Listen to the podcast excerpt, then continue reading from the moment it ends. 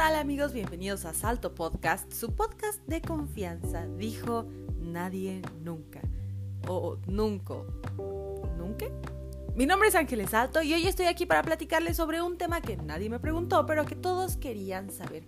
Y si no querían saber, pues deben saberlo amigos, porque hoy estamos viviendo una serie de crisis. ¿Qué crisis es?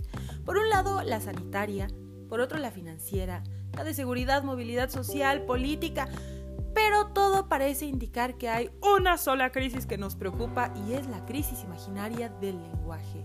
¿Cubrebocas? Fuck it, vamos a hablar del lenguaje. Y no se preocupen, este episodio es libre de COVID. ¿Comenzamos? ¡Vámonos!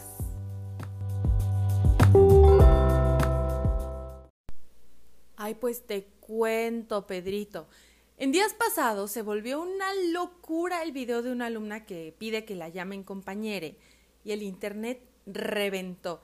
Y no, no voy a hablar sobre empatía ni ideologías, ni siquiera les voy a decir cuál es para mí la forma conveniente de utilizar estas palabras, porque seamos honestos, a nadie le importa. Hoy vamos a hablar sobre la tonelada de amantes de la lengua de Cervantes que habían estado escondidos no sé dónde las últimas dos o tres décadas y habían estado tan escondidos, tan escondidos que lograron camuflajearse despedazando el español en cada post, tweet, reunión de café o últimamente en sus TikToks. Pero cuando una palabra toca una ideología que no les gusta, salen de sus escondites como el Gollum y dicen, ¡Ey, ey, ey, ey, ey! ¿Qué le están haciendo a mi precioso español? My precious. Y ya en serio, me resulta muy divertido porque más allá del tema de las ideologías, yo sí solía ser esa policía del español que iba por la vida corrigiendo a los demás. ¡Ey, eso no se pronuncia así! Esa palabra no existe o significa otra cosa. Y seamos honestos, a nadie le gusta sentirse un idiota hablando su propio idioma.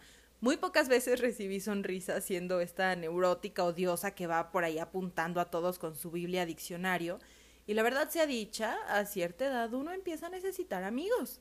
Y aprendo a quererlos con su pésimo español y ellos a mí con mi neurosis. Es un intercambio justo, es una olla de presión mutua.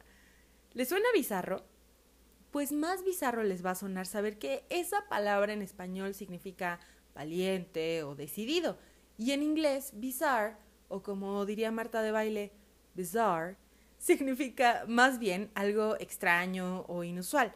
Creo que el único que se salva aquí es Dross cuando dice esto fue bizarro en el sentido anglosajón de la palabra. Creo que ese es de dominio público, la usamos y sabemos que está mal, pero hey, ¿qué tanto es tantito? Hay que accesar a palabras nuevas, justo como esa, accesar. Si bien es cierto que bizarro sí existe en español, aunque sea con otro significado, accesar ni siquiera forma parte de nuestro idioma. Tal vez la próxima vez que quieras decir accesar, puedes utilizar acceder. De nada. Y aunque los anglicismos son un mundo totalmente aparte, voy a soltar ese apartado, no sin antes recordar que sanitizar tampoco existe. Tan de moda en el 2020 y tan bizarro que todos mis bebecitos amantes del español la usen a cada rato. Los invito en su lugar a accesar a palabras como higienizar, desinfectar o satanizar. Sí, creo que esa me gusta mucho más. Pero ya, soltemos a los gringos. Si acabamos de hablar sobre las palabras que en realidad no existen pero todos usan, y bien es cierto que no hay nada tan bizarro como alguien que no quiere accesar a un módulo de sanitización, ahora toquemos aquellas que nadie usa y se creen incorrectas como almóndiga, imprimido, doctor, murciégalo. Todas son correctas. Y sí, ya sé, perdón, espero que hayas traído puesto tu chaleco antibalas con recubrimiento de diccionario, eso debió doler. Pero ahora, amigos, el plato fuerte. Y es que el español, siendo una lengua tan antigua y compuesta de otras todavía más viejas y más profundas, tiene en su haber un montón de palabras que antes eran correctas y hoy son impensables, pero también muchísimas otras que hoy se usan con un significado totalmente distinto al original. Ay, la historia tan bonita y tan hostil. Y es que fíjense que todavía el siglo pasado un dictador era simplemente un magistrado supremo que se nombraba eh, de manera temporal en situaciones de peligro. Se le otorgaban poderes extraordinarios para ello. Que ahora la palabra dictador sea sinónimo de Belcebú es algo que agradecerle a Hitler. Bendito sea el cielo que se fue a tomar una siesta. Que por cierto, en el siglo XIX la siesta era solo la hora después de mediodía, hasta que los españoles empezaron a sentir sueñito y se tomaban lo que hoy es en efecto una siesta. Y esto cambió para jamás, digo, para siempre. Y a estas alturas ya sabes para dónde voy. Antes jamás era siempre. Y para entender este cambio hay que llegar hasta la raíz latina y no de las que bailan salsa, sino aquella donde se decía magis para decir siempre, magis. Pero como se usaba mucho para enfatizar semper y nunquam, o sea, siempre y nunca, acabó por convertirse en sinónimo de la última. Y la verdad es que así podríamos seguir por siempre jamás. Pero como seguro ya te imaginas, quiero llegar a un punto y es que hablas español de la mierda. Perdón, ya se fue. Digo, no, el punto es que la morfología del español es así, cambiante. Todos los años la RAE está de que quítate la chamarra, ponte la chamarra, quítate la chamarra, ponte la chamarra. Y yo creo, en, en mi nunca humilde opinión, que limitar una lengua tan vasta y que hablas además de la mierda... Perdón, se estaba cortando. Les decía, yo creo que el reduccionismo que le conferimos al español nos vuelve mediocres. Los cambios que ha sufrido son lo que verdaderamente nos da identidad y deja registros valiosos para los historiadores, sociólogos, antropólogos, pero ¿sabes qué más? Nos permite cada vez comunicarnos mejor, dar a entender cosas precisas y transformarnos con el tiempo.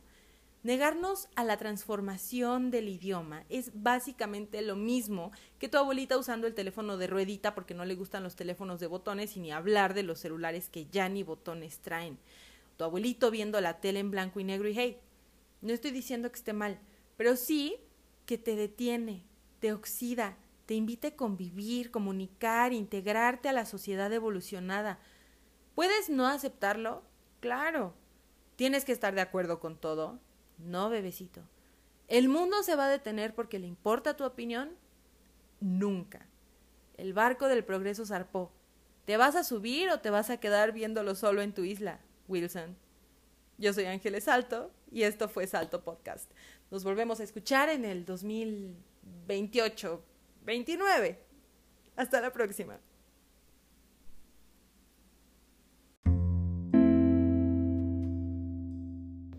Eso fue todo por hoy amigos, espero que hayan disfrutado mucho este pequeño episodio y el único mensaje que quiero que se lleven a sus casas el día de hoy y si están en sus casas pues déjenlo ahí en sus casas donde ya están, por eso les estoy diciendo.